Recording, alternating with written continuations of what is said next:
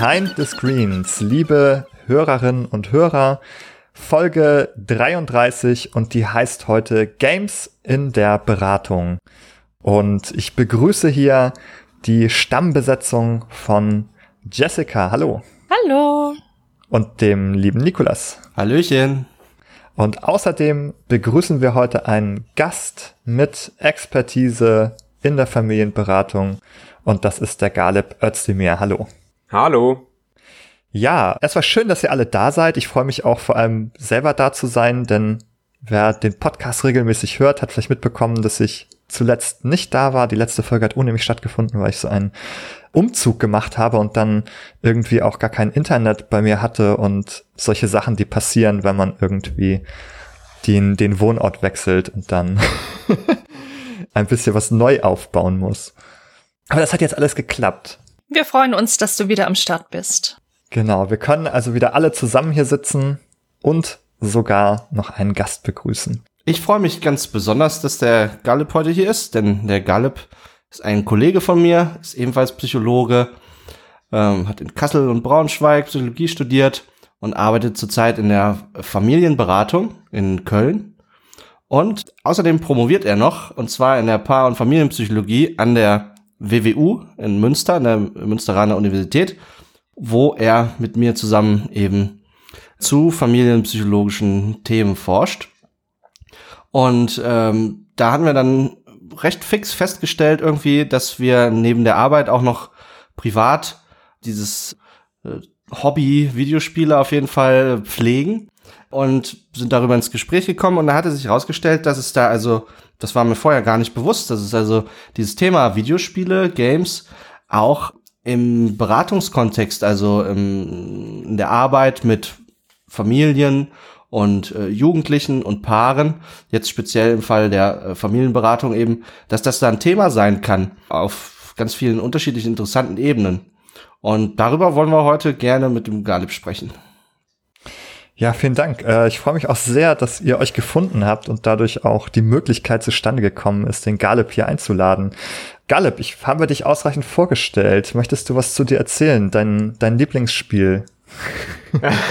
ich danke euch erstmal für die Einladung und für die Möglichkeit, hier die Familienberatung oder das Angebot der Familienberatung auch näher bringen zu können. Mein Lieblingsspiel ist tatsächlich, was früher als Killerspiel definiert worden ist, Counter-Strike. Und ich spiele äh, ab und zu noch den Football Manager. Welche Version von Counter-Strike spielst du denn? Da gibt's ja sehr viele. Genau, Global Offensive. Die alten sind ja eher Nostalgie mittlerweile. Vielleicht packt man die manchmal auf LANs aus, aber CSGO ist so der Goldstandard mittlerweile, was das angeht. Ja, sehr schön, genau. Die alten, die gibt's noch, aber einige schwören ja, ich, ich kenne immer noch Menschen, die sagen, CS 1.6, nichts anderes. das so. Ja, also ich glaube, wenn man, ich weiß nicht, ob du kompetitive Ambitionen hast, Galib, äh, aber ich glaube, also so der Competitive ist natürlich Counter-Strike Go äh, der Way to go, ne? Ja, ich glaube, ich bin zu alt dafür, um das nochmal kompetitiv oder auf semi-professioneller Ebene zu spielen. Ja, aber Games begegnen dir ja nicht nur privat mittlerweile, sondern die kommen auch in deinen Arbeitskontexten manchmal vor. Deswegen setzen wir uns zusammen, weil das passiert. Aber ich glaube, wir müssen für die, für die Menschen da draußen, die uns zuhören, vielleicht erst einmal so ein bisschen erklären, was eigentlich Familienberatung ist, was Beratung eigentlich macht. Was ist das für ein Berufsfeld, in dem du arbeitest? Ja, die Familienberatung ist ein niedrigschwelliges Angebot für Bürgerinnen und Bürger einer Kommune oder einer Stadt oder eines Landkreises, was äh, in der Regel kostenlos ist und häufig in entweder in öffentlicher oder in privater Trägerschaft ist, also die Städte oder Kommunen unterhalten Beratungsstellen oder Kirchen oder andere private Träger und Familien mit Kindern, Jugendlichen und auch Paare können dieses Angebot äh, in Anspruch nehmen und sich zumindest eine erste Unterstützung und Anregung holen. Dadurch, dass es das in jeder Kommune gibt, ist das auch für alle Bürgerinnen und Bürger eigentlich in der Bundesrepublik zugänglich. Es gibt einen Beratungsstellen-Finder, den würde ich einfach euch mitteilen, sodass das in den Show Notes verfügbar ist. Und so können sich äh, Hörerinnen und Hörer gerne da durchklicken. Du sagtest, da wenden sich also Bürgerinnen und Bürger äh, mit der Bitte um Unterstützung an euch. Was für eine Unterstützung ist das oder, oder anders, mit welchen Problemen kommen die, die einer Unterstützung bedürfen? Das sind äh, familiäre Probleme, also es fängt im Kleinkindalter an, Kind ist äh, schläft nicht oder ist irgendwie auffällig, weil das Kindergarten oder die Schule das berichtet hat. Familien in Scheidungstrennungsprozessen äh, kommen bei uns an und fragen, ob das Kind Unterstützung bekommen kann in der Bewältigung dieser Lebensphase. Eltern, die sich nicht einigen können, kommen zu uns. Da haben wir auch so eine Mediationsfunktion und Paare kommen an, wenn es Paarthemen gibt, die Unterstützung brauchen. Diese Art von Beratung, die ist Sozialgesetzbuch 8 verankert, ist das richtig? Genau, ist richtig, ja. Genau. Ist es das, was dort unter Erziehungsberatung steht? Genau, ja. Genau, vielen Dank. Das können dann auch die, die Menschen da draußen, wenn das interessiert, natürlich nachschauen. Da möchte der, der Gesetzgeber, Vater Staat, Deutschland, hat dort eingeräumt, über das Sozialgesetzbuch solche Möglichkeiten zu schaffen. Das ist dort auf, in Paragraph 28 als Erziehungsberatung genannt, wo eben zur Klärung und Bewältigung individueller und familienbezogener Probleme gearbeitet wird, habe ich jetzt mal kurz daraus zitiert. Und das ist natürlich, daran sieht man schon eine ganz andere Verankerung, Verankerung als zum Beispiel die Psychotherapie. Jessica, du bist ja im Bereich der Psychotherapie tätig. Vielleicht kannst du uns noch mal erzählen, was vielleicht auch so ein bisschen die Unterschiede zwischen so einer Beratung, wo es ja auch um Probleme geht, die man bewältigt, und einer Therapie ist. Ja, da kann man viel zu sagen.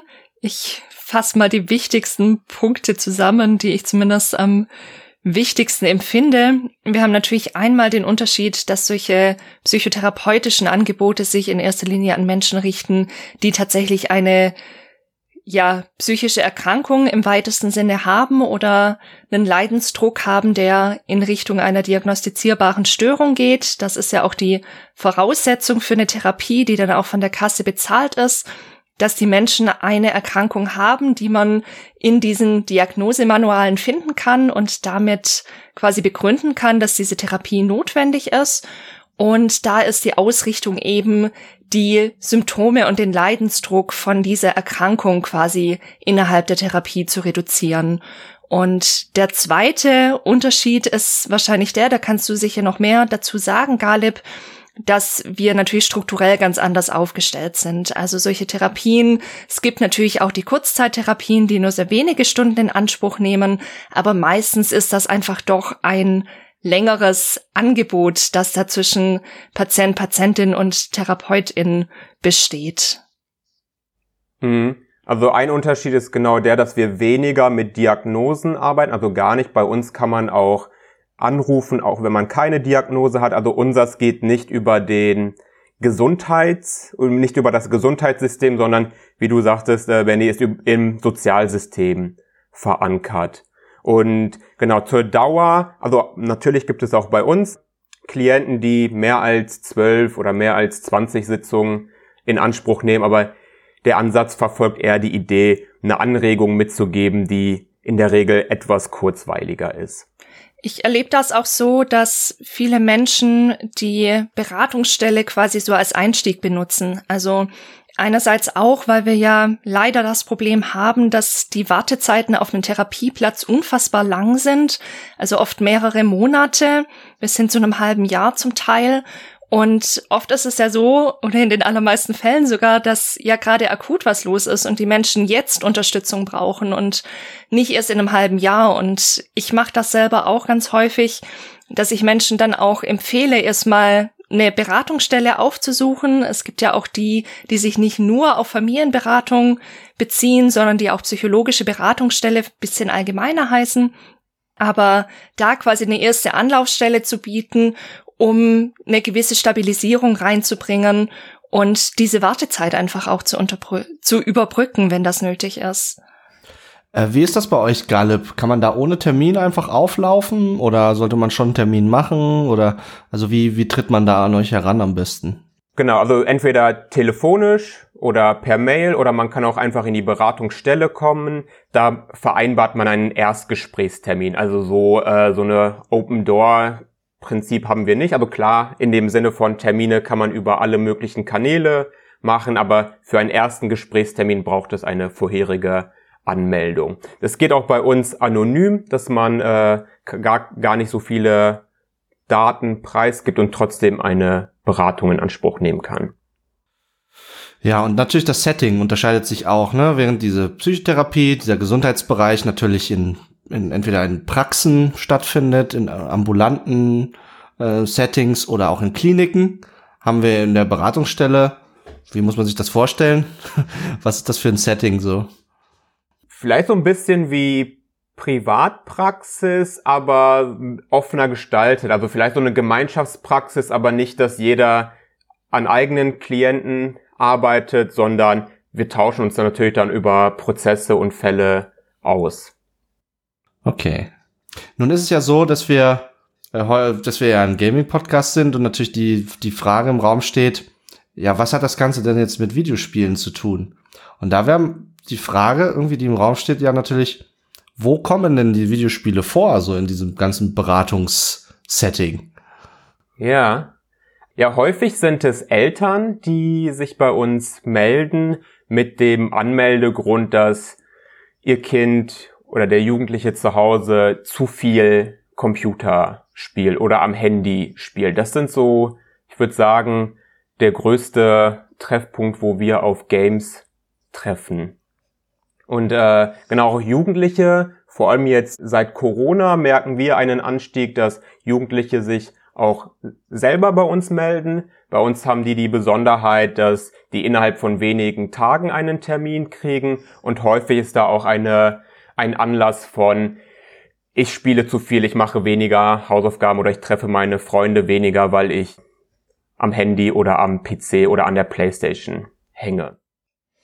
Das finde ich eigentlich sehr interessant, muss ich sagen. Also das widerspricht ja eigentlich fast so einem, einem Bild irgendwie, dass äh, man da vielleicht von den Jugendlichen haben könnte, dass sie da einfach so ganz äh, grenzenlosen Medienkonsum ausleben und das überhaupt nicht selber irgendwie problematisch sehen würden, aber du erlebst auch das Gegenteil, dass die halt selber sagen, so irgendwie habe ich das Gefühl, vielleicht ist es irgendwie gerade ein bisschen viel für mich oder so.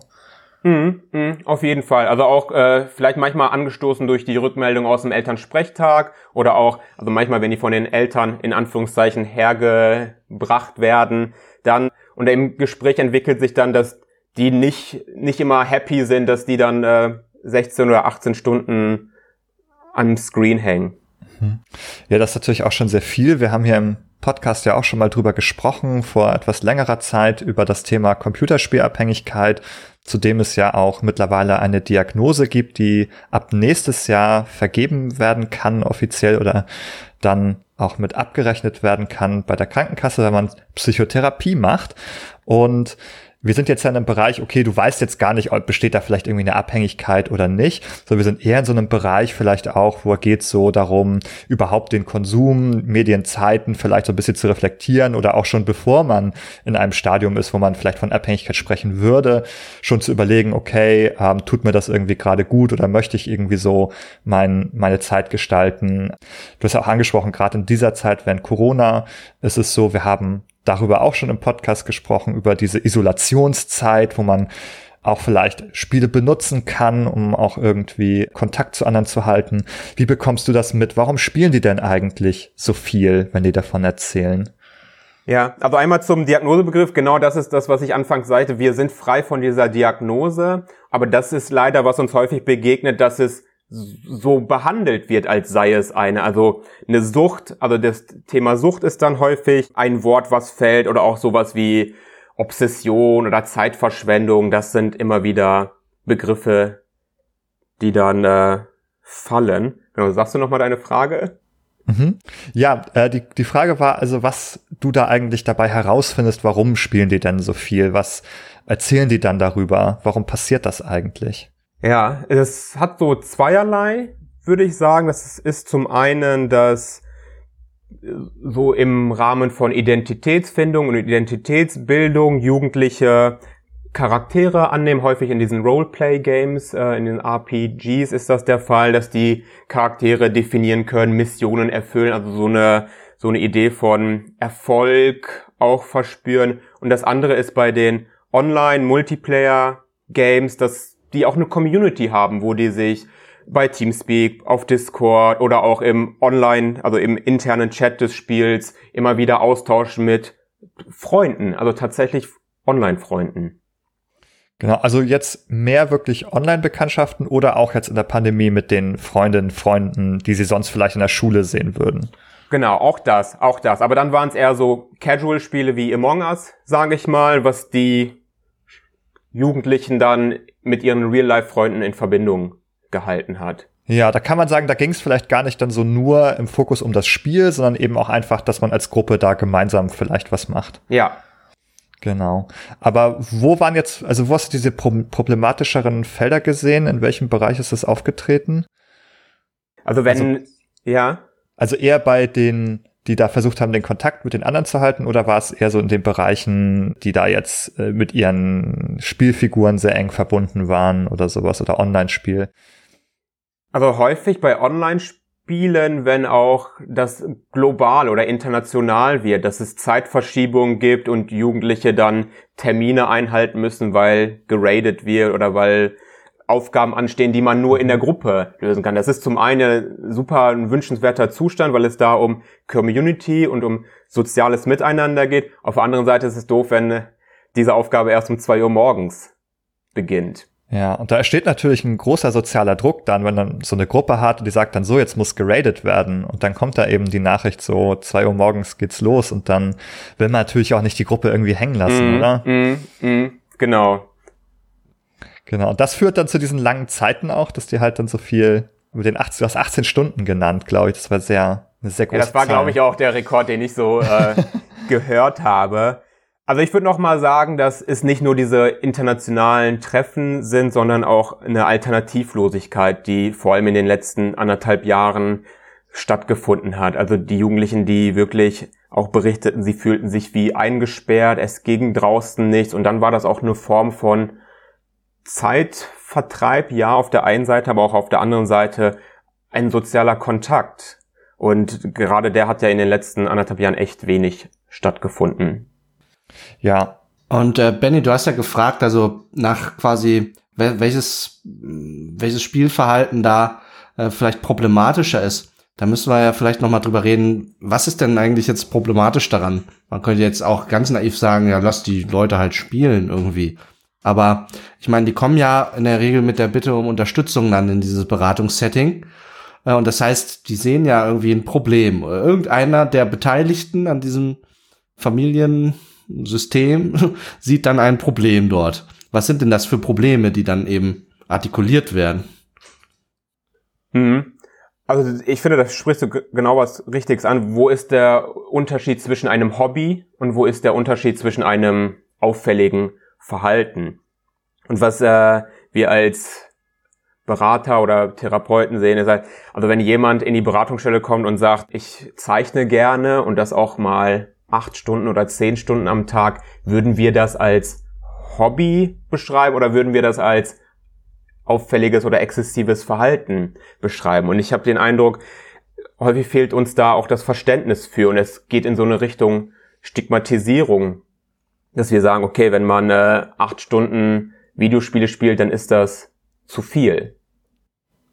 Das heißt, da ist immer irgendwie auch so ein gewisses Urteil irgendwie dabei aus irgendeiner Richtung. Also entweder von der Gesellschaft oder das, was man als vermeintlich gesellschaftliches Urteil irgendwie sieht.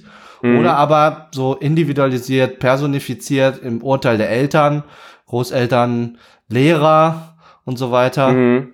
Mhm. Wahrscheinlich, weil ich, wahrscheinlich die wenigsten Jugendlichen würden selber das Urteil darüber fällen, dass das jetzt irgendwie ne, verwerflich ist, viel Videospiele zu spielen. Genauso wenig wie der, der, der Mal, der, der leidenschaftliche Maler mit seinen acht Stunden dann selber dieses Urteil wahrscheinlich fällen würde.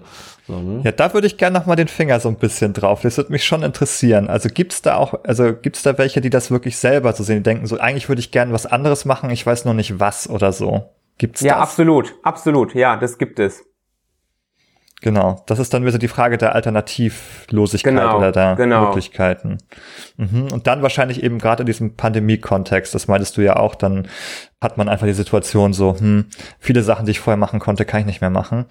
Und die andere Seite der Medaille ist, was Nikolas sagte, dass es vielleicht auch eben so ein bisschen von außen kommt. Da kommen vielleicht Eltern leer und sagen, hier, das geht nicht mehr so mit dir. Was wird denn da für Konflikt berichtet? Ich glaube, da wollte der Nikolas noch hin. Irgendwelche Konflikte gibt es da möglicherweise. Ja, also zwischen Eltern und den Jugendlichen gibt es dann die Konflikte, die dann sagen, jetzt schalt mal das Gerät auf oder ganz klassisch drück mal auf Pause. Das sind so die häufigen Konflikte, dass die Jugendlichen davon nicht loslassen und die Eltern aber möchten, dass die Jugendlichen da loslassen und eine Alternative bieten. Aber wir haben ja alle mitbekommen, dass Sportvereine dicht waren, dass selbst Schule für viele Jugendliche ja eher so ein notwendiges Übel, dass selbst das vermisst worden ist. Mhm. Und ich finde, wenn man äh, den Jugendlichen da keine Option oder Alternative bietet, dann leidet das darunter. Und deswegen äh, hängen die dann vielleicht auch mehr an den Geräten. Und das löst dann natürlich einen Konflikt aus, weil die Eltern, ne, und da gibt's ja auch so einen generationalen Unterschied. Die gehen arbeiten, für die ging das Leben irgendwie weiter. Die mussten natürlich auch nochmal andere Herausforderungen schultern. Und für die Jugendlichen, die waren zu Hause. Also online, also selbst Schule und Unterricht hat online stattgefunden. Und aber vielleicht spiegelt das auch direkt die das das das Aufwachsen und das Leben der Jugendlichen wieder. Also die wachsen in einer Online, Offline, in so einer Hybridwelt auf. Also und die Eltern, die oder auch wir vielleicht eine Generation vorher. Bei, bei uns konnte man noch offline sein, aber heutzutage ist das eher unüblich. Da sprichst du ganz wichtige Punkte an, finde ich. Was mich gerade noch beschäftigt hat, du hast ja jetzt schon gesagt, dass es sich verändert hat im Verlauf der Pandemie, mit welchen Anliegen die Jugendlichen kommen oder dass sich der die eigene Haltung dazu bei den Jugendlichen verändert hat, darüber, wie sie spielen und wie viel sie spielen. Kannst du das irgendwie in Zahlen so etwa fassen? Also wie sich das, wie das vielleicht davor war, wie viele Jugendliche da eher unreflektiert vielleicht auch mit dem Spielen umgegangen sind oder kein, keine Schwierigkeiten hatten mit dem, wie viel sie gespielt haben und wie sich das jetzt verändert hat? Mhm.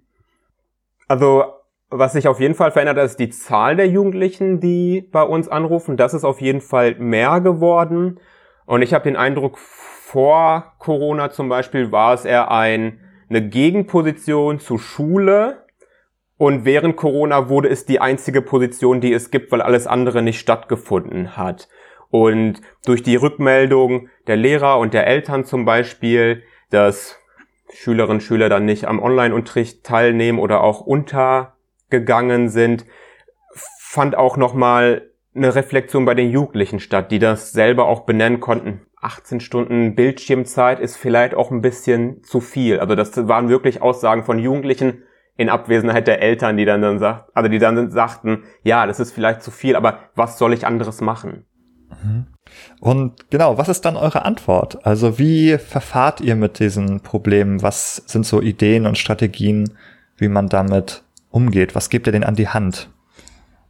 Also wir gucken natürlich in das Spiel rein und gucken, was, warum der Jugendliche sich so gerne in diesem Spiel bewegt. Also was macht man schon gerne 20 Stunden? Also selbst wenn man ein Instrument spielt, macht man das, äh, ne, 20 ist, ist vielleicht echt ein bisschen over the top, aber was macht man so lange? Und dann auch nochmal zu gucken, wozu machen die Jugendlichen das? Also was ist der Mehrwert an Spielen, dass die so viel Zeit da drin verbringen? Und dann kriegen wir den Zugang zu den Jugendlichen, mit denen ins Spiel zu gucken und sich das auch mal erklären zu lassen.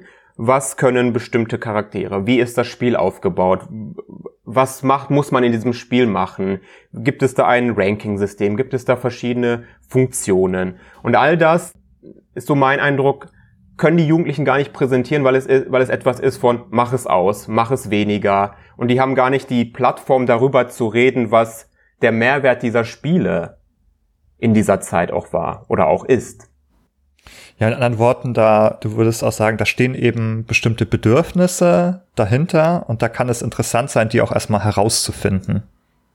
Das erlebe ich auch so.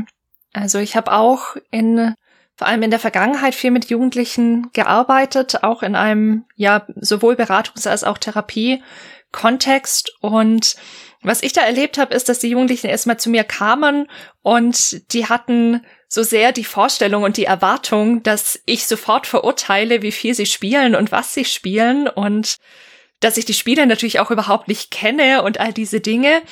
Und dass sie ganz überrascht waren, wenn da plötzlich ein Raum einfach dafür da war, darüber zu sprechen, was ihnen an den Spielen so wichtig ist und warum sie das spielen und, und welche Bedeutung das für sie hat. Und dass sie auch mal, ich weiß nicht, wie du das handhabst, Galib, aber ich habe das auch schon gemacht, dass ich mit mit den Jugendlichen dann auch durchaus mal irgendwelche Trailer angeschaut habe oder dass sie Screenshots mitgebracht haben aus aus dem Spiel und wir zusammen Screenshots angeschaut haben oder die erzählt haben, was was im Spiel gestern passiert ist und was sie mit den Freunden erlebt haben. Und da so eine so eine Entlastung und Erleichterung da war, wow, ich habe hier einen Raum, ich darf darüber sprechen und das wird nicht verurteilt. Und dann kann ich mich vielleicht auch trauen, irgendwann zu sagen, ja, und manchmal merke ich, dass es mir eigentlich selber zu viel ist.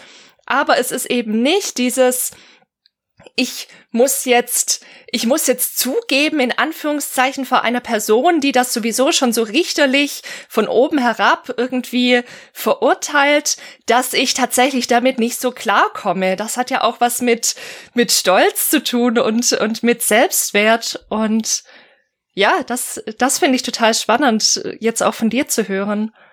Ja, absolut. Also wenn die dann über das Spiel erzählen können, sieht man wirklich so ein Enthusiasmus, so eine Freude, das auch mal mitteilen zu können. Und ich mache das auch, dann bringen die ihre, also einige machen das auf YouTube und dann bringen die ihre Let's Play-Videos mit und dann erklären die zum Beispiel bei Minecraft, was die da bauen und mit wem die das bauen und was so das Ziel ist. Und wenn man dann sich ein bisschen mit dem Thema beschäftigt hat und den Zugang zu den Jugendlichen kriegt und so eine Allianz zu denen aufbauen kann, ich denke, damit ist viel gewonnen. Und das ist genau das, was du sagst. Es ist nicht jemand, der auch auf Seiten der Eltern ist und der verlängerte Arm der Eltern ist und die Jugendlichen dann richtig biegen soll, dass die zu viel spielen, sondern wenn man ihnen diesen geschützten Raum gibt, dass die über ihre Leidenschaft, über ihren Enthusiasmus, über ihre Herausforderungen auch im Spiel berichten können, dann äh, denke ich, dann kriegen wir einen guten Zugang zu den Jugendlichen. Ja, also ich habe auch beruflich mitunter mit Eltern zu tun, die auch solche Probleme berichten, also zum Thema Medien eben Nutzungszeiten oder die Befürchtung von Sucht und so weiter und die dem womöglich auch erstmal so kritisch gegenüberstehen oder auch erstmal wenig davon verstehen, was ja auch ein Teil ist, ne, dass sie gar nicht so richtig wissen, was passiert da eigentlich und das kann ja vielleicht dann auch unter Umständen erstmal so ein bisschen Angst machen, weil man das gar nicht nachvollziehen kann. Und da ist auch immer, also ein Tipp, den ich an Eltern geben würde, falls auch gerade welche zuhören, ist halt auch zu versuchen, solche Räume zu schaffen, wie du sie beschrieben hast, sozusagen, wo man nicht verurteilt wird, wo man erstmal sagen kann, hier erzähl einfach mal so, zeig mir mal dein Spiel, was ist das eigentlich, wie, funktioniert das? Und dass man erstmal versucht, sozusagen auch zu verstehen, was macht denn daran so viel Freude, ne? Also wenn man etwas 10 oder 20 Stunden macht, wie du sagst, da muss ja was dahinter stecken, dass man etwas so lange äh, so gerne macht vielleicht wenn das eben keine Sucht ist und es keine Abhängigkeit ist, was steht da eigentlich dahinter? Und das kann, glaube ich, auch für Eltern eine Möglichkeit sein, sich da im ersten Schritt mal äh, ranzutasten und eben versuchen, diesen Raum zu schaffen, der nicht so verurteilend ist. Und das hat auch verschiedene Vorteile, nur sozusagen nebenbei reingeworfen. Wenn die dann mal irgendwas spielen, was vielleicht auch nicht für ihr Alter ist oder wo, oder online passiert irgendwas komisches mit Fremden, die werden irgendwie komisch angesprochen, wenn man als Eltern natürlich das alles schon verurteilt hat, dann trauen sich die vielleicht gar nicht mehr davon zu erzählen. Denken sie, nee, das darf ich ja eh eigentlich mhm. nicht, das, das erzähle ich das nicht. Aber wenn man eben als Eltern einen Raum geschaffen hat, der so ein bisschen akzeptierender ist, dann hat man auch die Chance, dass das Kind halt oder die Jugendlichen kommen und sagen, hier ist was passiert und was, na, was kann ich da irgendwie machen oder so oder sich trauen, davon zu erzählen. Ja, also eine Empfehlung auch in der Erziehungsberatung ist, die Eltern sollten sich mal mit den Kindern hinsetzen und TV-Serien, TV-Shows, die die Kinder gucken oder auch Spiele, die die Kinder spielen, einfach mal hinsetzen und sich das erklären lassen und so ein bisschen in die Welt eintauchen, um da ein Verständnis dafür zu kriegen. Ich ermutige die Eltern da auch immer dazu. Ich mache mit einem Kollegen, der aus der Erziehungswissenschaft kommt, auch Vorträge an Schulern zum Beispiel für Eltern, aber auch für interessierte Lehrkräfte, die sich mit diesem großen Themenkomplex beschäftigen. Und da versuche ich auch immer zu ermutigen und klar zu machen, für, für Eltern es sind, die sind mit Fernsehen aufgewachsen jetzt unsere Generation, die langsam Kinder bekommt oder schon hat, natürlich auch schon mit Videospielen, aber gerade wenn es jetzt um die Eltern geht, die jugendliche Kinder haben, da waren es dann noch eher, war es noch eher der Fernseher. Und das ist dann so ein Medium, damit kennen sie sich aus und da trauen sie sich auch eine Kompetenz zu, weil sie es einfach schon gesehen haben, selbst kennen und so weiter.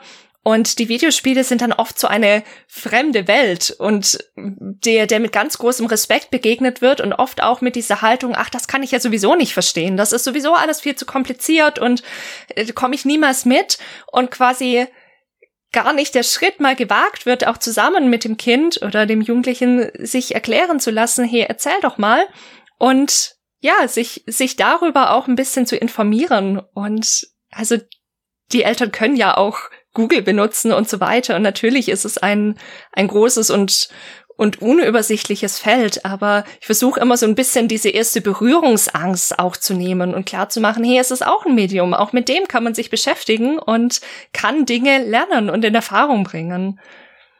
Ja, das war so eine Riesendiskussion. Ich erinnere mich, als Fortnite so populär war und dann gab es eine Altersempfehlung von, ich glaube, zwölf Jahren.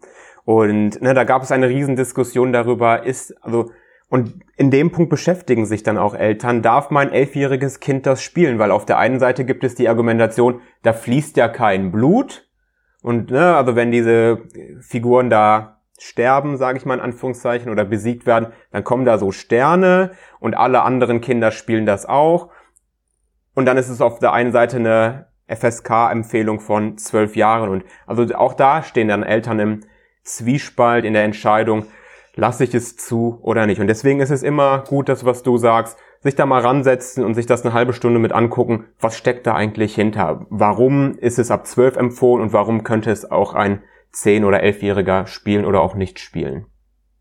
Ja, genau. Also in Deutschland ist es so, dass das die, die Eltern das entscheiden können und andererseits mehr oder weniger auch müssen für ihr Kind ob es das jetzt irgendwie spielen darf oder nicht. Also da darf man sozusagen im Rahmen der Erziehung sich entscheiden, sich auch gegen diese Alterskennzeichen zu wenden. Die sind ansonsten schon rechtlich bindend. Das geht über eine Empfehlung hinaus, das sei dazu gesagt. Also die USK-Kennzeichen wie auch die FSK-Kennzeichen beim Film sind schon rechtlich bindend. Also da darf jetzt da so ein GameStop-Mitarbeiter da also einem Zehnjährigen nicht das Spiel ab 12 einfach so verkaufen. Besonders relevant ist es natürlich bei den Spielen ab 16, ab 18. Das da ist natürlich noch deutlich kritischer als bei so einem Sticker äh, ab 12. Aber dennoch, die haben natürlich ähm, eine gewisse Verbindlichkeit und als Eltern hat man natürlich aber trotzdem Freiraum zu sagen, ich finde das in Ordnung, du bist elf, ich traue dir das zu, aber um so eine Entscheidung zu treffen, ist es natürlich auch gut, sich dann eben selber erstmal oder gemeinsam damit zu beschäftigen. Ich denke, das hängt ja auch stark davon ab, also wie das individuelle, der individuelle Kind oder Jugendliche so drauf ist, den man vor sich hat, ne? Äh, wie in vielen anderen Lebensabschnitten ist ja so der individuelle Entwicklungsstand, die persönliche Reife, Verantwortungsgefühl, all äh, Persönlichkeit, äh, wenn man will, auch Intelligenz, die sind ja sehr unterschiedlich einfach, ne? ausgeprägt. Und dementsprechend ist es dann, denke ich, auch legitim, halt in Einzelfällen auch Einzelfallentscheidungen als Elternteil zu treffen dort. Ne? Wenn, wenn ein Kind zum Beispiel vielleicht auch ein 13-jähriges Kind noch als sehr sensibel und verletzlich irgendwie ja si sich gibt, dass man dann jedenfalls auch in die andere Richtung davon abweichen kann und sagt, nee, das lass mal lieber die Finger von dem Spiel oder dem Medium oder so, ne? Selbst wenn es rechtlich erlaubt wäre. Genau, aber das ist so ein Ermessensspielraum, der ja nur wahrgenommen werden kann, wenn ich A, mein Kind gut kenne und B, auch das Medium irgendwie, mit dem es da in Verbindung kommen soll, gut kenne, ne? Und äh, manchmal, denke ich, wird es wahrscheinlich sogar an beiden Sachen ein bisschen kranken. Ich weiß nicht, was du da für Erfahrungen gemacht hast im Beratungskontext. Äh, genau das, was du sagst. Also Beratung ist immer sehr individuell. Also wir gucken da auf die individuellen und einzelnen Anliegen der Eltern, der Kinder und versuchen daraus folgernd eine Unterstützung oder eine Empfehlung oder eine Anregung mitzugeben. Also genau das, was du sagst. Wir können nicht sagen, das ist ab zwölf, da ist genau der Cut. Es stellt sich ja die Frage, was ist mit elf Jahren und 364 Tagen anders als mit 365 Tagen. Also es geht immer um die, das Lebensumfeld und die Entwicklung der Kinder. Also wenn das kompatibel ist und wenn die Eltern das verantworten können und da auch ihr Namen drunter setzen können, dann geht das natürlich auch. Ja, jetzt ist es ja so, dass ihr eben nicht nur dieses Kind oder den Jugendlichen dabei alleine betrachtet, sondern da gibt es ja sozusagen, also man lebt ja nicht isoliert, sondern da gibt es auch ganz viele andere Sachen irgendwie. Wir haben schon über die Eltern ganz viel gesprochen, vielleicht auch Freundinnen, Freunde, Schule und was noch alles so im, in der Umgebung, im Umfeld ist, auch eben die Spiele und äh, was noch so stattfindet. Was steckt eigentlich für einen Ansatz dahinter? Ja, das ist der systemische Ansatz. Und das ist genau das, was du sagst. Menschen bewegen sich in Systemen. Ob es das Familiensystem ist, das soziale System mit Freunde oder das Schulsystem. Und der, also viele Beratungsstellen arbeiten mit dem systemischen Ansatz, was so die Grundhaltung hat, Wertschätzung, neutrale Haltung, immer auf die Ressourcen gucken, weniger auf die Probleme schauen. Und die systemische Therapie hat seit einigen Jahren die wissenschaftliche Anerkennung als Leitlinienverfahren. Also die gibt's schon ganz lange, aber seit zwei Jahren ist es auch vom gemeinsamen Bundesausschuss als Leitlinienverfahren anerkannt. Und wir können da in der Beratungsstelle als systemische Berater oder als systemische Therapeutinnen diesen Ansatz verfolgen, ohne im Gesundheitssystem uns zu bewegen. Und ich denke, dieser Ansatz macht in der Beratung auch einfach viel Sinn, weil die Eltern eine Rolle spielen, weil Schule eine Rolle spielt, weil Freundschaften eine Rolle spielen. Und um nochmal die Frage so ein bisschen zu konkretisieren, was bedeutet systemisch? Also da sitzt jemand, eine Person, die einen Leidungsdruck hat, aber die Interaktion in diesem System mit Eltern, mit Schule, mit anderen Beteiligten spiegelt in dieser Person nur das wider, was in dem System passiert. Und ähm, jetzt hast du gesagt, ihr arbeitet also mit einer wertschätzenden Haltung, einer neutralen Haltung und ressourcenorientiert. Was muss man sich denn darunter vorstellen? Was sind das für Ressourcen? Also das sind jetzt jetzt ein anderer Ressourcenbegriff, als wir es im Videospielbereich haben, wenn wir mhm. vielleicht äh, unsere Ausdauer oder unsere Lebenspunkte oder Magiepunkte managen oder in irgendwelchen Strategiespielen verschiedene Rohstoffe. Also was, was, äh, über was für Ressourcen sprechen wir da, wenn ihr sagt, ihr arbeitet ressourcenorientiert? Ja, das ist, wie eben auch schon gesagt, die Jugendlichen zu fragen, was steckt dahinter? Was ist der Mehrwert, dass die Jugendlichen diese Spiele so viel spielen? Und da stecken ja, wie wir auch so im Laufe des Gesprächs herausgefunden haben, Ressourcen hinter. Also ich erinnere mich so an äh, ein Fallbeispiel von, es gab einen Jugendlichen, der in, in einem Videospiel so eine Heiler-Funktion hatte, also in seinem, in seiner Gilde oder in seinem Clan andere Mitglieder geheilt hat und mit der Idee, also das ist ja eine Fähigkeit, eine, einen Blick auf Mitspieler, auf Mitstreiter zu haben. Und wo kann man diese Ressourcen zum Beispiel, äh, also die steckt ja in, in dem Jugendlichen drin, wo kann der Jugendliche die anwenden, um so eine Transferleistung zur, zur Offline-Welt zu bekommen.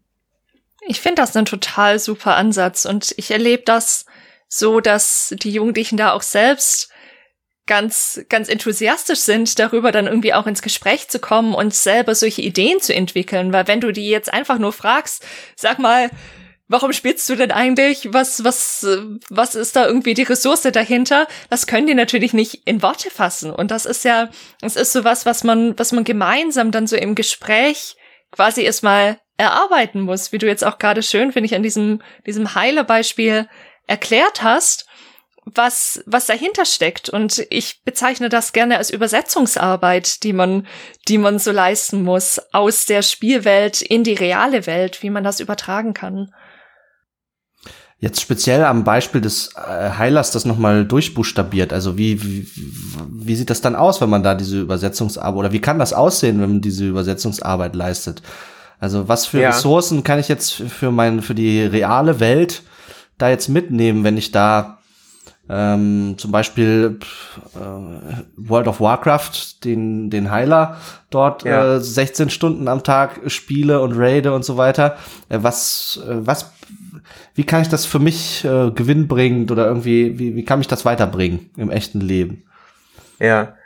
Also wir gehen einfach davon aus, dass die Ressource ja schon in dem Jugendlichen steckt, weil der in einem Kontext fähig ist, seine Freunde, Klarmitglieder, Gildenmitglieder, seiner Community einen wertvollen Beitrag zu leisten, um auch diese Mitglieder dann in einem Kampf oder in einem Raid auch wieder heilen zu können und mitziehen zu können. Das heißt, der hat ein Auge für andere Menschen, also als Ressource vielleicht so ein Oberbegriff von ein sozialer Blick, also so eine soziale Einstellung. Und häufig nutzen die Jugendlichen das als als Transferaufgabe in der Offline-Welt, nur die merken das manchmal nicht. Also wenn, wenn wir dann so explorativ mit den Jugendlichen vorgehen, dann kommt das raus. Wenn man dann fragt, ah, okay, du bist ein Heiler, du hast da eine Funktion, du bist auch ja eine wichtige Person, weil du, wenn du die, deine Mitglieder nicht heilst, dann bleiben die auf der Strecke und äh, am Ziel sind dann nur ein paar angekommen. So, was ist der Mehrwert, wenn die anderen nicht durchkommen?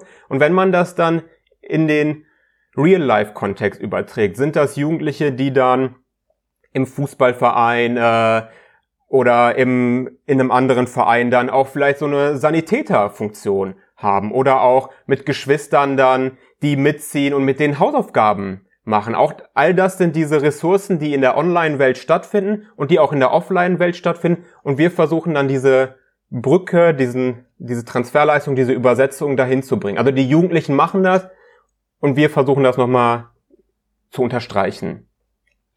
Es hat ja auch viel mit Selbstwert zu tun. Also zu erkennen, hey, ich habe hier eigentlich eine Fähigkeit und ich habe die eben nicht nur in dem Spielkontext, sondern ich kann das, was da eigentlich dahinter steckt, das ist ja eben nicht, ich klick dann ab und an mal hier und dahin und drück mal die und die Taste, sondern es ist, ich muss ich muss ein komplexes Gefüge zum Beispiel irgendwie im Blick behalten, wer braucht gerade was und wo, wo ist gerade Not am Mann. Und mhm. dann festzustellen, oh, vielleicht, vielleicht mache ich das ja auch im Freundeskreis, in, in meiner Clique, in, in, mit, mit den Freunden, mit den Kollegen, wie meine Jugendlichen immer gerne sagen. Vielleicht habe ich den Blick da ja eigentlich auch und kann diese Fähigkeit das Team zusammenzuhalten und, und Hilfe zu leisten, in Anführungszeichen, in was für eine Form auch immer. Vielleicht kann ich das auch da einsetzen und dann festzustellen, oh ja, tatsächlich habe ich noch gar nicht drüber nachgedacht, aber stimmt, das kann ich ja eigentlich. Und ich muss quasi nicht immer nur im Spiel die Erfahrung machen, dass ich irgendwie was kann und einen Beitrag leisten kann, sondern ich kann das tatsächlich auch in der realen Welt tun. Und ich merke es einfach nur nicht, dass ich es vielleicht schon mache. Also man könnte vielleicht sagen, es, geht darum, so eine Art des Denkens zu formen oder einen Blick ähm, zu schärfen, sozusagen auf sich selbst letzten Endes, auf die eigenen Fähigkeiten. Und dazu benutzt man dann so einen ja, einen Aspekt aus dem Spiel, eine Spielsituation, wo man sagt, okay, das machst du total gerne so und was passiert da eigentlich und was stecken dann eigentlich für Fähigkeiten dahinter, hinter dem, was deine Figur macht. Und dann versucht man die eben auch so ein bisschen wiederzufinden in der Person, also in anderen Bereichen des Lebens und dann diese Verbindung herzustellen, sagen, guck mal, das Coole, was deine Figur, was du mit deiner Figur da machst, das passiert auch in anderen Aspekten deines Lebens und dann ändert sich vielleicht so ein bisschen der Blick auf sich selbst und die eigenen Fähigkeiten. Kann man das sagen? Mm, mm, absolut. Äh, was leider nicht stattfindet, ist, also in dem Spiel kriegen die eine Rückmeldung, weil der Clan dann sagt, boah, super Arbeit, äh, das hat uns den Sieg oder die Mission haben wir dadurch geschafft. In der realen Welt fehlt das häufig und wir versuchen dann mit dieser Brücke das, also diesen Selbstwert, diese Selbstwertsteigerung, die im Spiel stattfindet, auch ins reale Leben zu transferieren. Ich denke, da geht's auch viel um ein gesehen werden einfach, ne? Dass die in ihrer in ihren Stärken und auch Schwächen irgendwie auch gesehen werden, die Kinder, ne? Weil die haben ja häufig wirklich ja keinen Ort zu zelebrieren, was sie auch äh, freudvoll an eigener Selbstwirksamkeit erleben. Also zum Beispiel, wenn ich mir irgendwie in einem MMORPG irgendwie eine, eine komplexe Skill-Rotation einpräge, dann ist da auch, da ist da auch Gedächtnisarbeit gefragt, ne? Oder beim Heiler äh, ist Aufmerksamkeit, geteilte Aufmerksamkeit für verschiedene Sachen gefragt. Das sind so verschiedene kognitive Leistungen, die man eigentlich erstmal also als solche auch erkennen und anerkennen äh, muss. Und ne, Menschen allgemein, aber natürlich auch Kinder und Jugendliche, die erleben sich ja eigentlich, die haben ja ein Gefühl der Freude, wenn sie sehen, oh, ich habe jetzt irgendwie das das geschafft, dieses oder jenes, Kraft meiner eigenen Aufmerksamkeit, Gedächtnisleistung, Konzentration, Ausdauer etc. Diese Ressourcen eben, von denen du sprichst, ne? Und ähm, dass sie dann aber auch nicht nur für sich selber das sehen können, weil natürlich ja kein Mensch quasi isoliert äh, leben kann ohne sozialen Input und einfach nur äh, sich selbst sieht oder so, sondern auch das gesehen werden von den Außenstehenden. Ne? Und wenn das dann bei dir in der Beratungsstelle dann Platz hat, was es vielleicht in der Familie nicht hat und so, dann ist das, glaube ich, echt eine ganz tolle Sache. Ja, an dieser Stelle passt vielleicht auch noch mal eine Frage mit rein. Wir fragen unsere UnterstützerInnen bei, äh, die uns bei Steady mit einem kleinen Abo unterstützen, immer vor einer Folge, ob sie vielleicht noch besondere Fragen auch mitbringen für unsere Gäste. Und hier hat der Connoisseur Samuel uns äh, zwei Fragen mit auf den Weg gegeben und eine möchte ich dir hier nochmal stellen erstmal. Und zwar hat er sich gefragt, ob du dich auf diese Gespräche, über die wir jetzt so viel gesprochen haben, eigentlich gut vorbereitest oder ob das überhaupt kannst oder wie viel davon spontan stattfindet. Mm, also das Erstgespräch ist natürlich immer so ein bisschen eine Überraschung. Klar haben wir so einen Anmeldegrund, aber was so im Laufe des Gespräches passiert, das ist manchmal so eine Überraschungsbox. Und dann kann man sich natürlich, wenn man äh, in einen Beratungs- oder Therapieprozess geht, natürlich darauf vorbereiten. Und in Bezug auf Games finde ich es für mich persönlich ein Riesenvorteil, auch Know-how darüber zu haben. Und ich sehe es auch als Teil meiner Aufgabe, sich da vorzubereiten. Also da gab es ja zwischenzeitlich das Spiel Sea of Solitude, was steckt dahinter, also Trailer zu gucken und Ideen dahinter zu generieren oder zu erarbeiten. Und also ich finde es einfach für mich von Vorteil zu wissen, was Minecraft ist, was die Idee dahinter ist, wie Assassin's Creed läuft, was die Idee hinter World of Warcraft ist. Also ich habe die meisten Spiele nicht gespielt, aber ich versuche mich in die Jugendlichen reinzudenken, warum spielen die das? Was ziehen die daraus? Und so bereite ich mich vor. Und wenn die sagen, ich spiele World of Warcraft, gucke ich mir natürlich äh, das Spiel an. Und da ne, ich, gibt's zig Updates, was ist mit den Updates neu, um da auch einfach interessiert an den Jugendlichen zu sein. Ja. Genau, da bietet sich fast an, direkt im Anschluss die zweite Frage vom Sammel zu stellen, äh, der sich auch gefragt hat, und das ist eigentlich fast schon beantwortet, würde ich sagen, ob überhaupt alle Arten von Spielen irgendwie grundsätzlich einbezogen werden bei dir. Also es klingt ja schon so eben, du schaust, was da ist. Und darauf mhm. bezieht ihr euch. Ja, also alle Arten von Spielen, das reicht auch von FIFA, also von Sportspielen bis hin zu Among Us, das dann eher ein, ne, wie wir anfangs gesprochen haben, einen anderen Spielecharakter hat. World of Warcraft, Assassin's Creed, The Witcher, also das sind so all die Spiele, die aus unterschiedlichen Genres kommen, aber die Jugendliche einfach aus verschiedenen Interessen spielen. Mhm. Aber vielleicht doch nochmal, um so kurz nochmal reinzupieksen. Du, kannst du ein Spiel vorstellen oder gibt es irgendein Spiel, wo du sagen würdest, nee, das würde ich nicht machen? Da würde ich nicht drauf eingehen oder da müsste ich irgendwie anders mit umgehen. Mm, nee, ich glaube, also ich, es hat, nee, nee, aber ich würde sagen, mit einer wertschätzenden Haltung gehe ich da rein und bin lieber neugierig, auch wenn es vielleicht irgendwelche Splatter-Spiele sind oder Spiele, die gar nicht altersentsprechend sind, zu gucken, was ist der, was ist die Idee dahinter, warum das gespielt wird. Also es gibt allgemein in der Beratung erstmal wenig Tabus, was wir ansprechen können. Und dann immer mit der Frage, was, was mache ich mit dieser, mit dieser Information? Was mache ich mit dieser Idee? Mhm. Genau, das gibt noch eine zweite Teil, einen zweiten Teil zu dieser Frage, nämlich, und zwar welche Elemente du dann überhaupt aufgreifst aus den Spielen. Also, dass er gesagt, okay, also wir nehmen erstmal alles, wir schauen uns an, was da ist und fragen uns, warum ist das da?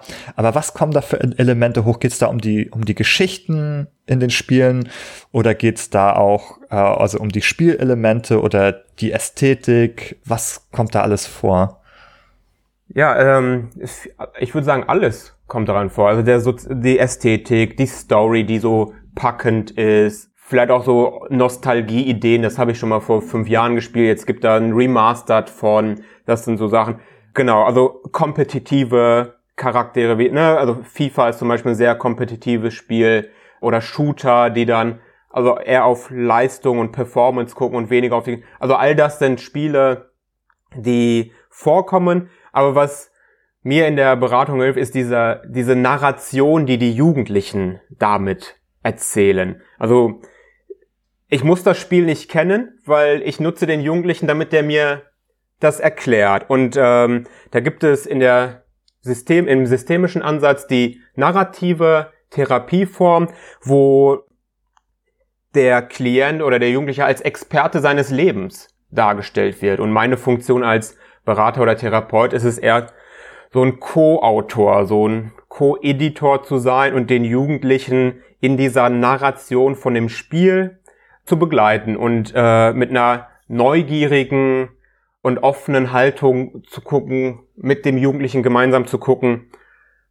was ist der Mehrwert, was ist die Story dahinter, dass der Jugendliche sich in diesem Spiel äh, befindet. Mhm.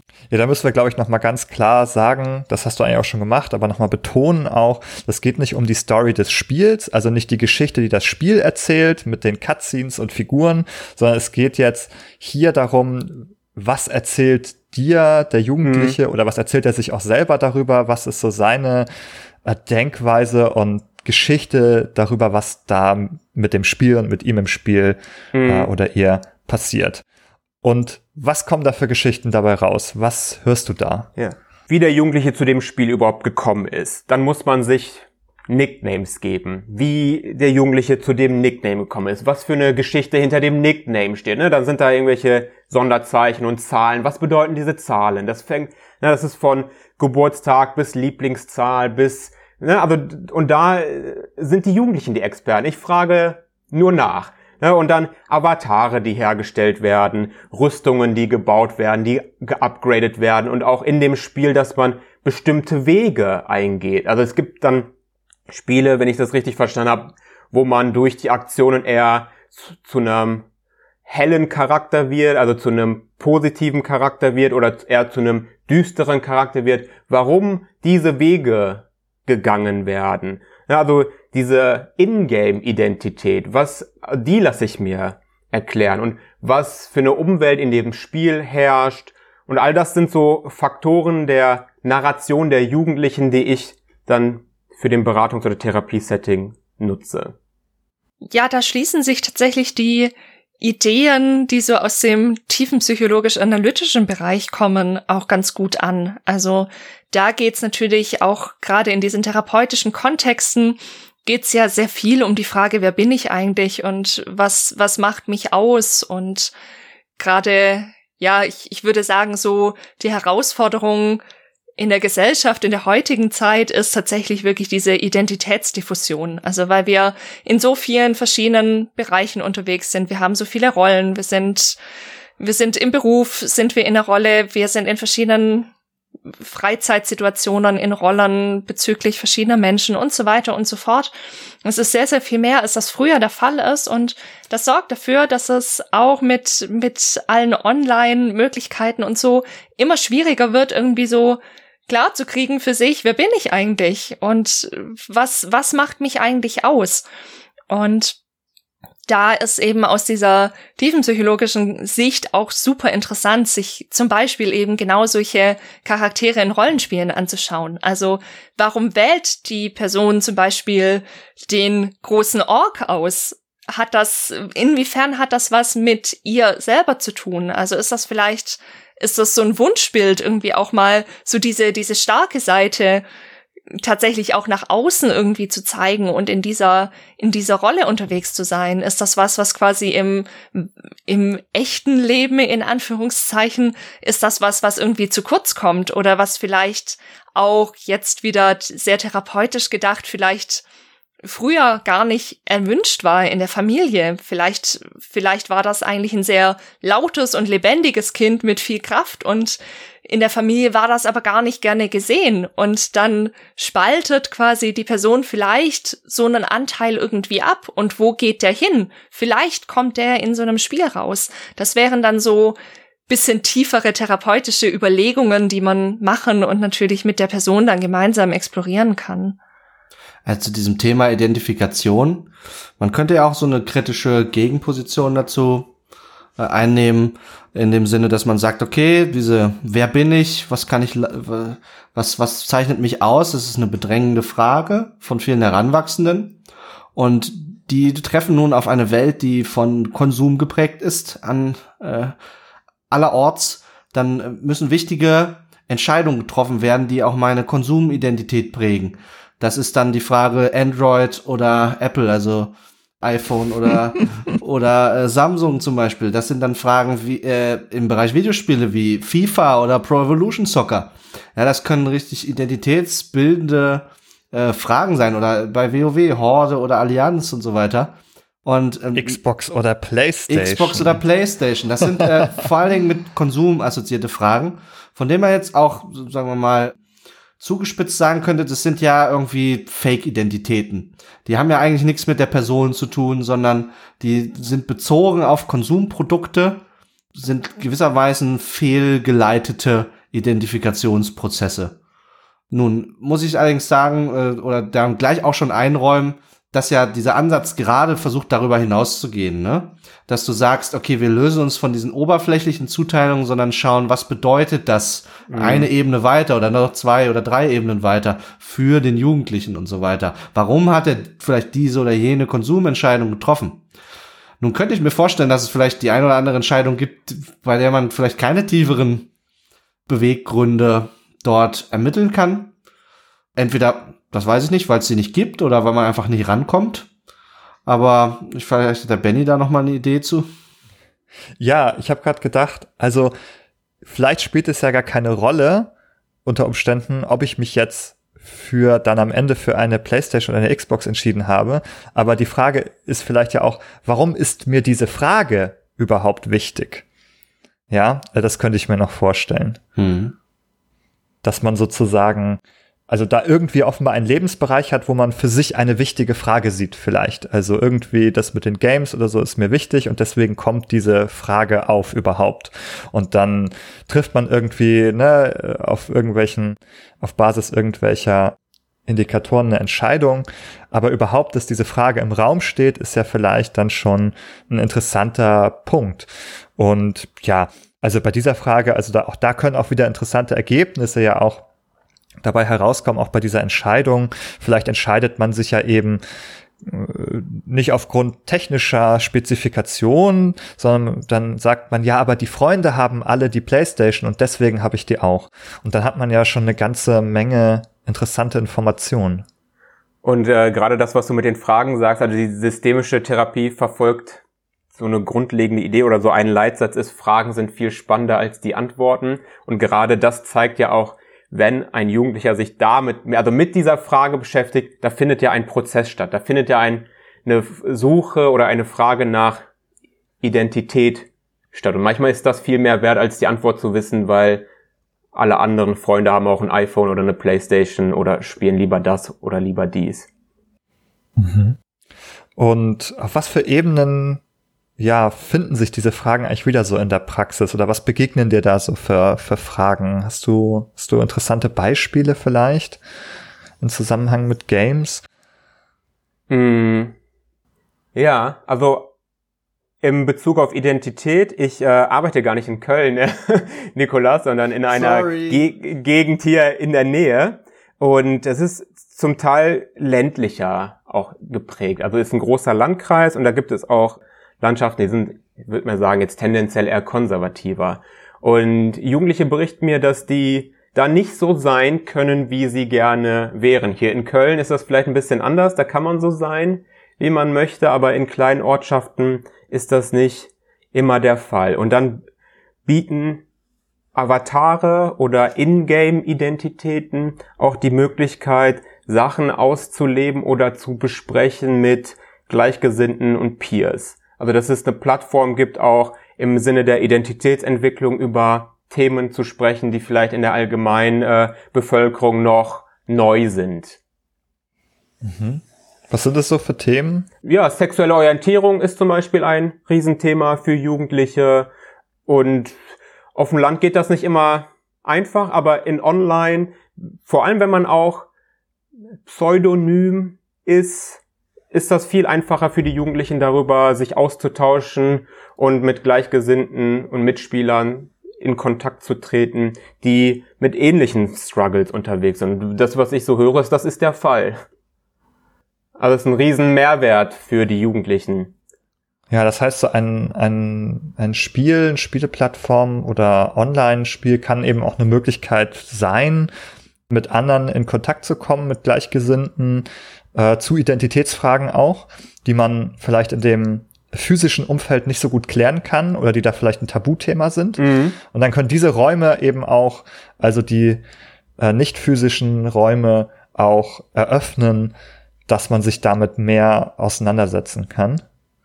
Mhm, mhm. Und das ist jetzt so ein klassisches Beispiel. Es gibt natürlich noch andere Themen. Also wenn ich jetzt in der Familienberatung bleibe, Eltern, die sich möglicherweise trennen, dass Jugendliche sich da auch Unterstützung und Gesprächspartner und Partnerinnen suchen von Mitspielern, die sowas ähnliches auch mal durchgemacht haben und auch eine Anregung oder eine Unterstützung mitgeben können. Also auch so Krisensituationen genau. zum Beispiel. Aber manchmal sind das auch echt nur so, heute war die Schule doof und ich möchte mich mal auskotzen. Also die Bandbreite geht von vielleicht so ganz oberflächlichen Themen bis hin auch zu persönlichen und emotionalen Themen auch. Und wie erfolgreich ist das so eigentlich als Strategie? Hilft das denn viel? Ist das erfolgreich oder scheitert das manchmal? Hm. Ja, wir führen keine Statistik, wie erfolgreich es war. Also ein, Satz ist, ein Ansatz ist ja in meiner Doktorarbeit zum Beispiel Paartherapie und Paarberatung zu äh, die Wirksamkeit zu überprüfen. Wir in der Beratungsstelle machen das nicht anhand von Zahlen, aber Jugendliche oder auch Klienten, Klientinnen berichten natürlich, dass das etwas hilfreich war, dass sie vielleicht etwas eine Transferaufgabe geschaffen haben. Also wir leben dann eher vom direkten Feedback. Mhm. Aber das Feedback sagt durchaus, ja. dass diese Idee sozusagen, äh, sich da, das in Spielen Themen zu verhandeln oder dort eben andere zu finden, für die erstmal subjektiv hilfreich ist. Ja. Ja. Nun, nun würde ich mal so versuchen, so den Anwalt des Teufels zu spielen und die, so die Rolle eines Elternteils einzunehmen, das jetzt also auf das blickt, was du da machst in der in der Beratung und sagt dann so, okay, das ist ja alles schön und gut, jetzt fühlt sich mein Kind also gesehen, als würde ich das nicht auch angucken mal und so. Und und jetzt irgendwie haben wir ganz viele tolle Sachen da gefunden in, mit den Videospielen und so, aber also das Problem ist ja da, dass die zu viel spielen und dass die in der Schule nicht richtig performen. Und also äh, mir gefällt das gar nicht, wie positiv jetzt hier Videospiele dargestellt werden, weil ich sehe ja, es, es ist ja mir offensichtlich, dass äh, diese Spiele das Problem sind, weshalb mein Kind jetzt hier in der Schule auch Probleme hat und das will ich also, das will ich abgestellt haben. So, also das so als, als Skizze dieser Position. Was, was würdest du jetzt so einem Elternteil, wie würdest du mit dem in Kontakt treten? Aber wichtig ist, dass die Jugendlichen, die zu mir in die Beratung kommen, ein vertrauliches Umfeld haben und ich der Daten, der Schweigepflicht unterliege. Das heißt, das, was ich mit dem Jugendlichen bespreche, bleibt erstmal zwischen uns. Der Jugendliche oder die Jugendliche ist natürlich frei, das den Eltern mitzuteilen, aber dieser Raum ist erstmal nur für den Jugendlichen. Und im äh, Beratungs- und Therapieprozess findet das immer in Absprache mit den äh, Klienten statt, ob es sinnvoll sein kann, die Eltern mit in die Beratung einzubeziehen. Also eine Sitzung zu machen, wo die Eltern auch mal zu Gast sind und da besprechen wir dann immer in, Abs in, immer in Absprache mit dem Jugendlichen das Thema dann, also das Thema Spiele und fragen dann auch die Eltern, wissen sie überhaupt, was ihr Sohn, ihre Tochter spielt.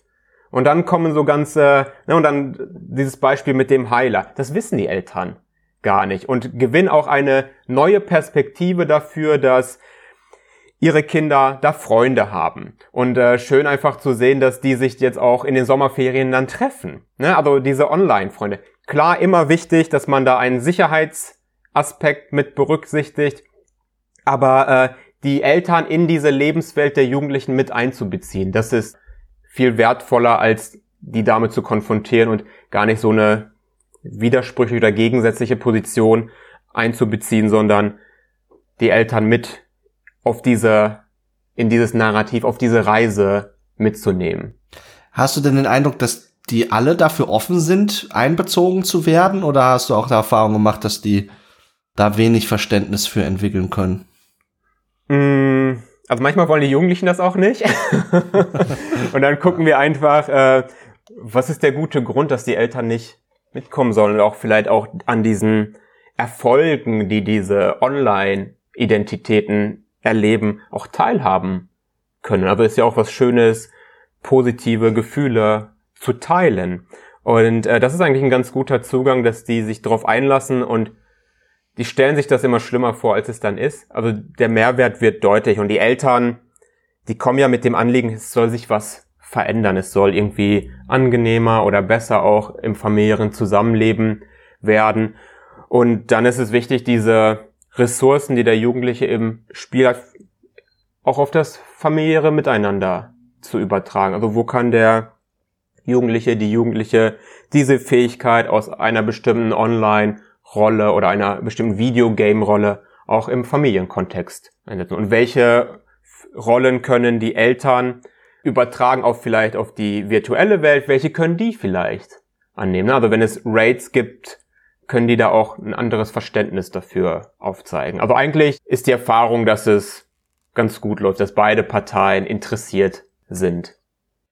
Wie erlebst du das denn, wenn du, ich konstruiere jetzt mal ein Fallbeispiel einfach, wenn du einen Jugendlichen oder eine Jugendliche vor dir sitzen hast mit super, super viel Konsum. Also jetzt vielleicht gerade mal dieses Extrembeispiel, das du vorhin genannt hast, so mit diesen, diesen 16 Stunden, die da irgendwie oder 18 Stunden da am Tag, die da so verbracht werden.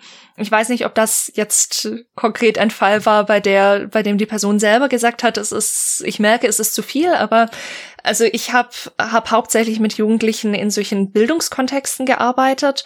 Und da war es tatsächlich oft so, dass die Jugendlichen kein Gespür dafür hatten, wie viel sie spielen und wie wie sehr sie das einschränkt ihren alltäglichen Aufgaben, also sei es jetzt im schulischen Kontext oder wenn es darum geht, Praktika zu machen für irgendwelche Ausbildungen und so weiter, dass sie da irgendwie nicht hingegangen sind, weil sie die Nacht durchgezockt haben und so weiter und so fort und dass da wenig wenig Reflexionsbereitschaft auch dafür da ist, da irgendwie mit mit umzugehen und was vielleicht dieser Spielkonsum so mit dem Rest des Lebens macht in Anführungszeichen. Wie gehst du damit um? Also das, das ist ja, dann bist du ja wieder auf dieser, auf dieser Beziehungsebene. Einerseits, du siehst, da ist irgendwie was, was im Argen. Auch zukünftig, die Person selber ist gerade nicht in der Lage, das zu sehen du hast eine Verantwortung irgendwie der Person gegenüber, aber musst natürlich auch auf die therapeutische oder beraterische Beziehung schauen. Das bringt ja auch nichts, sondern quasi wieder mit erhobenem Zeigefinger mhm. zu kommen und zu sagen, so, so, das geht jetzt ja alles nicht. Wie gehst du damit um? Mhm. Also für mich ist ein wichtiger Aspekt die therapeutische Allianz zu den Jugendlichen und deswegen finde ich es auch für mich wichtig, Know-how darüber zu haben und wenn ich merke, die Jugendlichen können enthusiastisch und euphorisch darüber erzählen, über die Spiele, dann denke ich, ist ein Großteil geschafft. Und es gibt ja auch Studien zu therapeutischer Allianz, die sagen, das ist viel wichtiger als die Intervention, die man später anwendet. Und äh, ich terminiere Jugendliche gerne auch beim, also wenn keine Schule stattfindet oder wenn die nicht schulpflichtig sind, in den Vormittagsbereich, weil ich weiß, dass die äh, abends äh, oder nachts auch spielen. Und stell dir die Frage, warum bist du hier?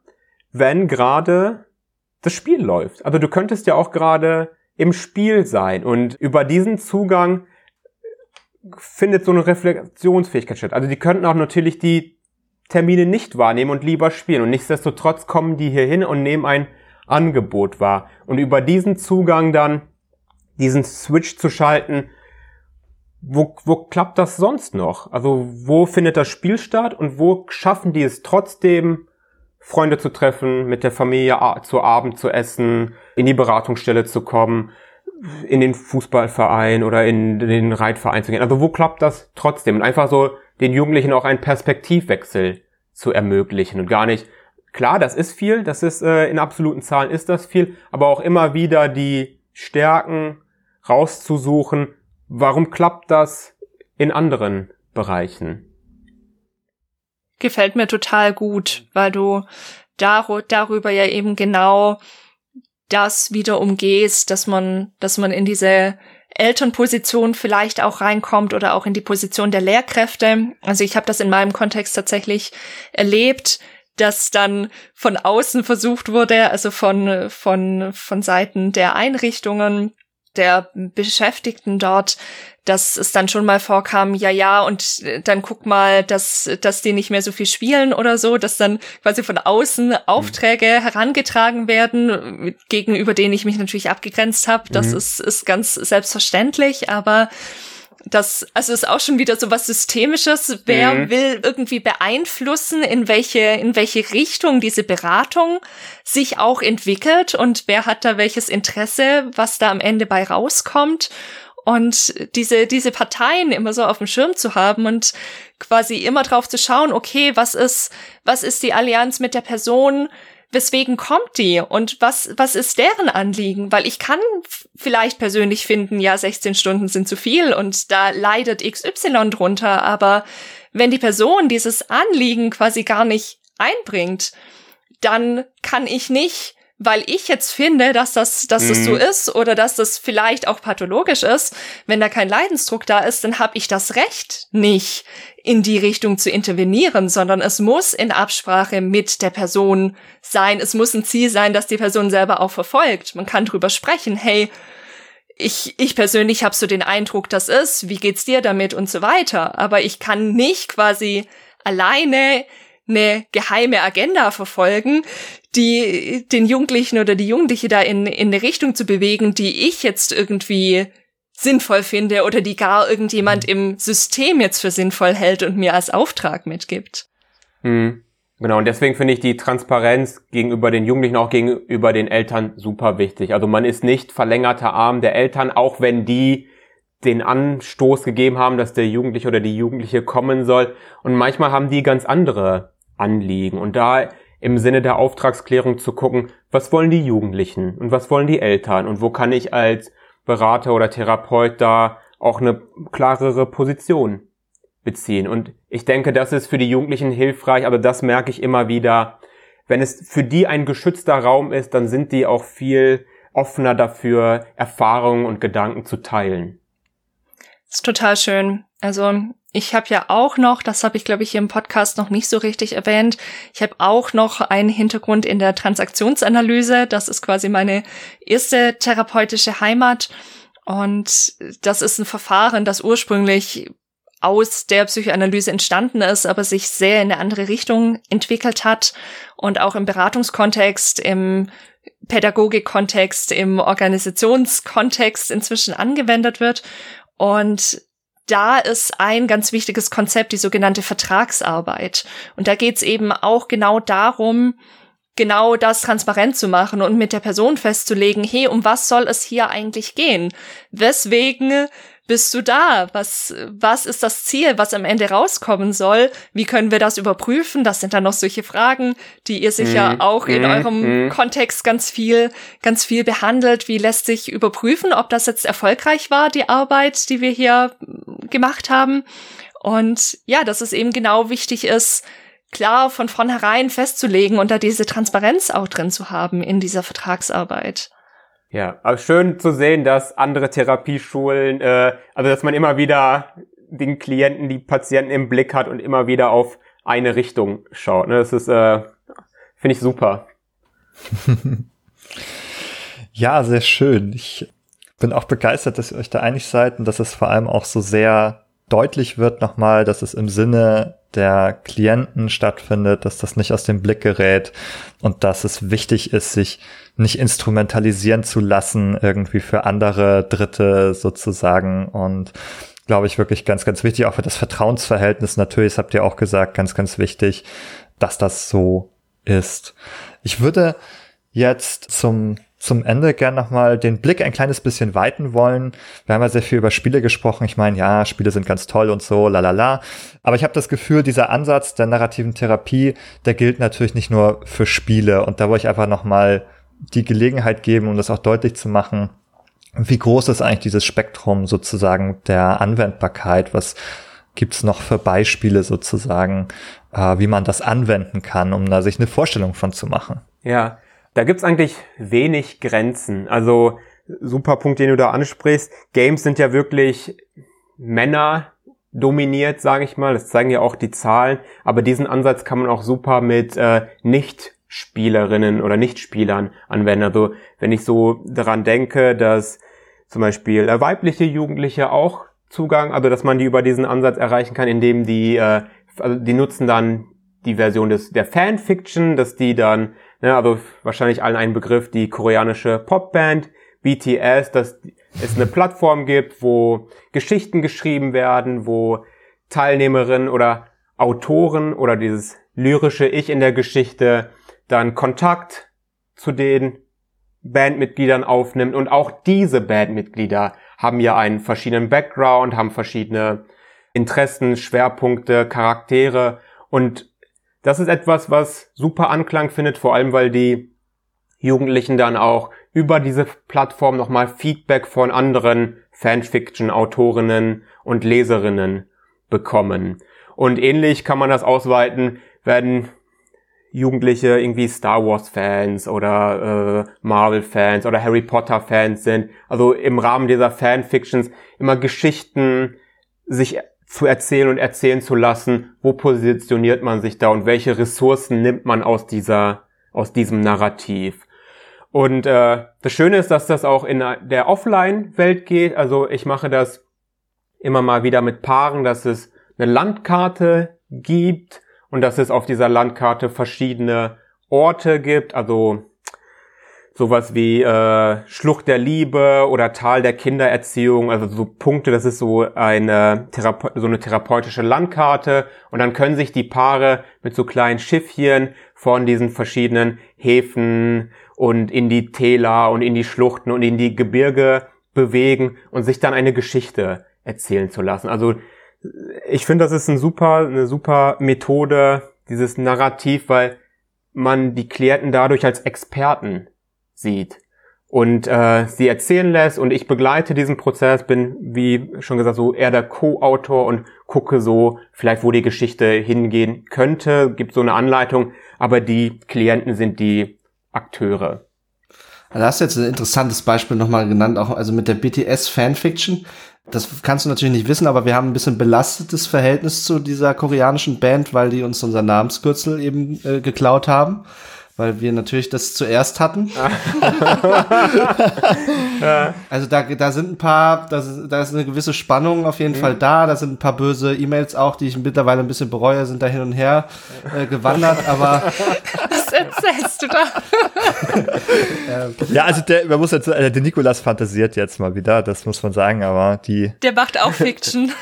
der schreibt auch eine Fanfiction, ja. Aber andererseits äh, warten wir natürlich auch schon seit einer Weile auch auf die erste Fanfiction, die unseren Podcast so betrifft. Also ein bisschen aufgeregt mit Spannung. Also man weiß natürlich nicht, ob, also wie die ausfällt, so eine Fanfiction. Also und was da für Inhalte sind und so. Aber also, ja, also so ein bisschen. Ja. Fanart haben wir schon. Fanart haben wir schon, in der Tat. Es fehlt noch die Fanfiction. Auch auf unserem Instagram zu äh, bewundern. Ja, wir haben schon mal Fanart bekommen, ja. Also, es kann, es kann nicht mehr lange dauern, bis der erste Jugendliche in der Beratung sitzt und dann ein Narrativ um seinen Lieblingspodcast behind the screens äh, spinnen kann. Ja, warum hören Sie den so gerne? Ja, weil ah, der Nikolas, ah, der, der macht, das gefällt mir so, der macht immer so diesen Teufelsanwalt und dann ist der so böse und das gefällt mir so gut. Finde ich, finde ich sehr, finde ich eine sehr coole Idee. das kann vielleicht ja auch wirklich passieren, dass eines Tages auch so ein Podcast wie andere Medien auch natürlich, das Podcasts haben ja durchaus markante Charaktere mitunter, vielleicht auch da ähm, interessante Anhaltspunkte bieten kann, genau wie diese Band. Und ja, die erste, Nikolas erste Fanfiction ist da ja auch schon zugeschrieben jetzt zu BTS nicht zu Behind the Screens, sondern die Idee, da stellt er sich vor, wie er den also böse E-Mails äh, schreibt ähm, und sich da irgendwelche Spannungen im E-Mail-Kontakt entwickeln. ja, ja, das, das, würde sicherlich Anklang finden, wenn er das äh, niederschreibst, Nikolas. Ja. Galib, ich möchte dir gerne das letzte Wort geben an dieser Stelle. Ähm, haben wir noch was vergessen? Gibt es irgendwas Wichtiges zu unserem Thema, das du uns und den Hörerinnen und Hörern noch mit auf den Weg geben möchtest? Mm, vielleicht noch mal der Hinweis, dass Beratungsstellen für alle Bürgerinnen und Bürger zugänglich sind, dass es ein kostenfreies Angebot ist, dass es gesetzliche Grundlagen von Schweigepflicht und Vertrautheit gibt und dass man quasi mit jedem Anliegen dahin gehen kann, dahin kommen kann und sich eine Idee einholen kann, wenn man mal nicht weiter weiß. Und wie es dann weitergeht, ob es Psychotherapie wird oder eine andere Form der Hilfe oder gar keine. Das kann man immer in der Beratung dann äh, konkreter definieren mit der Beraterin oder mit dem Berater. Aber nochmal an die Hörerinnen, ich weiß ja, dass viele auch aus dem sozialen Arbeitsbereich kommen. Also vielleicht auch nochmal dieses niedrigschwellige Angebot nochmal in die breite Bevölkerung zu verteilen. Das fände ich äh, eine wertvolle Nachricht. Und ansonsten danke ich einfach äh, für die Möglichkeit, mit euch hier zusammenzusitzen und über so ein wichtiges und interessantes Thema gesprochen zu haben. Ja, wir bedanken uns bei dir. Wir haben, glaube ich, wieder sehr, sehr viel gelernt heute und ich hoffe, das gilt auch für euch da draußen. Und außerdem hoffe ich natürlich, dass auch wir mit euch, liebe Hörerinnen und Hörer, ein vertrauensvolles Verhältnis hergestellt haben und das womöglicherweise dazu führt, dass ihr uns bei iTunes abonnieren wollt oder uns dort vielleicht sogar eine Bewertung schreibt, also äh, vielleicht ein kleines Narrativ dort äh, bildet, warum euch der Podcast so gut gefallen hat, dann könnt ihr das einfach aufschreiben und dann ganz schnell nochmal auf fünf Sterne klicken dazu. Oder ihr macht es euch einfach, ihr geht einfach auf Spotify, drückt auf Folgen und dann werden euch auch dort unsere neuesten Episoden angepriesen. Und äh, wenn das Vertrauensverhältnis schon ganz innig ist zwischen uns, dann könnt ihr vielleicht darüber nachdenken, uns ein Abo bei Steady dazulassen, eine kleine Unterstützung. Ab wenigen Euro könnt ihr dafür sorgen, dass wir das hier weitermachen können, dass wir unser Angebot vielleicht sogar ausbauen können, dass wir neue Formate entwickeln können. Deshalb an dieser Stelle immer der Aufruf, sehr, sehr gerne unterstützt uns. Wir haben noch so viele Ideen und Pläne. Wir wollen weitermachen. Wenn ihr das unterstützen wollt, klickt euch auf Steady und auf Behind the Screens dort. Außerdem äh, haben wir mittlerweile auch noch einen YouTube-Kanal, wo wir äh, inzwischen begonnen haben, die aktuellen Folgen ebenfalls zu veröffentlichen. Auch dort könnt ihr dann zu einem wunderschönen Standbild unsere Stimmen hören. Auch das ist natürlich ein Erlebnis und ein Genuss, das, äh, das wir euch empfehlen können. Und wenn ihr euch auch nicht nur für uns, sondern auch für Galib interessiert, dann könnt ihr auch in den Show Notes euch einfach in seine Profile klicken, die er uns hinterlässt und euch weiter über seine Arbeit und seine Forschung auch informieren. Und ganz zum Schluss noch in ganz eigenster Sache die wichtigste Ankündigung für uns aktuell vielleicht. Wir starten mit unserem Twitch-Kanal ins, in die Streaming-Welt. Wir wagen sozusagen den Sprung von rein auditiver Unterhaltung in ein audiovisuelles Erlebnis und werden dort am nächsten Freitag, das ist, hu, wenn diese Folge erscheint, in ein oder zwei Tagen. Morgen. genau, morgen. Und diese Information ist völlig veraltet, wenn ihr die, die Folge nach dem Release hört. Aber am 16. Juli starten wir mit unserem Twitch-Kanal. Schaltet ein, äh, informiert euch auf unserem Discord über weitere Infos, was da passiert, was stattfindet. Genau, kommt auf unseren Discord. Das habe ich heute vergessen. Es gibt so viel zu erzählen. Aber irgendwann muss auch mal Schluss sein. Deswegen an dieser Stelle sehen wir uns, wenn ihr wollt, auf dem Discord wieder. Und für heute sage ich Tschüss und bis bald. Bis bald. Ciao, ciao. Tschüss.